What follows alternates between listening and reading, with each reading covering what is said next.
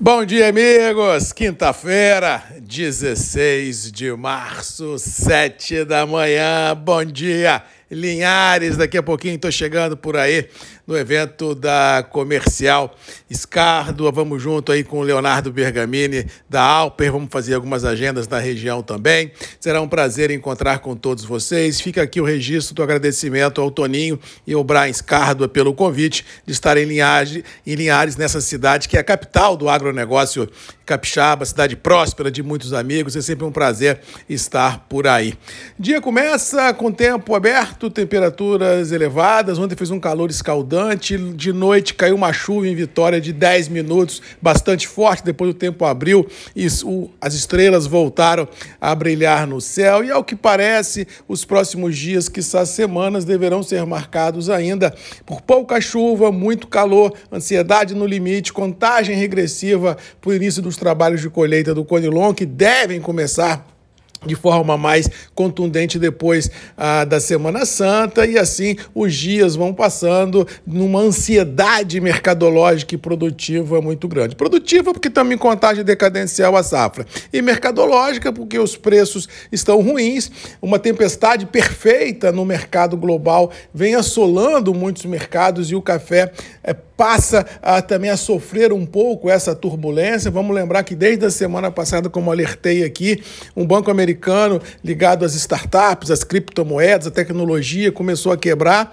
Ah, o, o, Silicon Valley Bank, depois o Signature Bank também da costa leste americana também quebrou. Boatos do First uh, uh, Republic em Nova York também com problemas na, nas pernas. E agora, nas últimas 24, 36 horas, notícias contundentes que o Credit Suisse, um grande banco europeu, realmente passa por momentos muito complicados e ontem, inclusive, foi é, dada uma observação pelo Robini, né, o cara que previu a crise de 2008, de que o Credit Suisse ele é grande demais uh, para deixar quebrar, mas também é grande demais para ser salvo, ou seja, deve ter um buraco muito grande nessa operação e que pode macular muitos bancos europeus e americanos se não houver de uma maneira rápida e contundente uma ação das autoridades públicas mundo afora financeiras para salvar mais um banco, mas aí vamos ver uh, qual vai ser o preço que a sociedade vai pagar por isso, se haverá ou não uma contaminação nos outros sistemas financeiros. E isso complica a questão creditícia mundo afora, encarece as operações, a liquidez fica curta, porque esses capitais voláteis que rodam pelo mundo à busca de rentabilidade, vendo esse tsunami, essa turbulência, saem de mercados de renda variável e migram para os treasuries americanos, e isso deixa um grande vácuo nos mercados e todo mundo balança de maneira muito forte, não só o café, mas os mercados financeiros, o dólar sobe. Eu continuo a acreditar que no nosso setor das commodities agrícolas, mundo afora, tem sustentação nas próprias pernas, podem, com certeza, depois de passado a turbulência, respirar um ar mais leve, buscar a recomposição das perdas, mas é fato que nesse momento de grande ansiedade, de grande adrenalina, todos vão pagar contas, volatilidades vão ser muito fortes e aqueles operadores que puderem postergar compras e vendas o farão e o mercado caminhará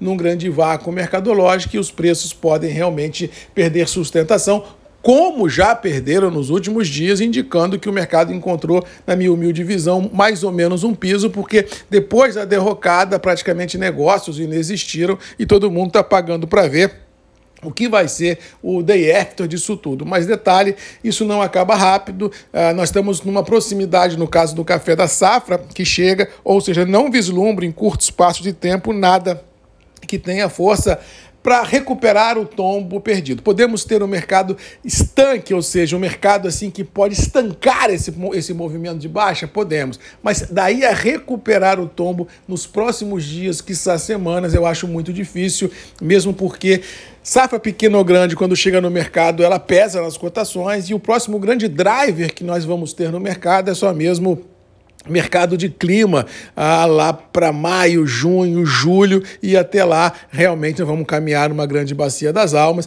valendo aquela velha máxima que eu sempre digo: quem fez gordura, quem criou fluxo financeiro, pode agora com tranquilidade encarar esse início de trabalhos de colheita com dinheiro no bolso sem se apavorar. Quem não fez, não tem o que fazer, ou é pegar dinheiro emprestado ou vender o café barato e tocar o barco. Ou seja, é isso. Os próximos 30, 45, quiçá 60 dias, e eu infelizmente não vejo nada que tenha força para mudar esse intervalo mercadológico, mesmo acreditando nos bons fundamentos, mesmo acreditando na queda dos estoques, tanto a nível interno quanto a nível internacional, mas esse tsunami de emoções que o setor financeiro global tem é, impresso ah, nos mercados mundo afora realmente pesa e assombra muitos mercados e tira adrenalina, tira liquidez, encarece os funds, ou seja, encarece os fluxos, os financiamentos para se continuar especulando, e isso é um freio muito grande que o mercado ganha. Ou seja, os próximos dias que nós vamos ter à frente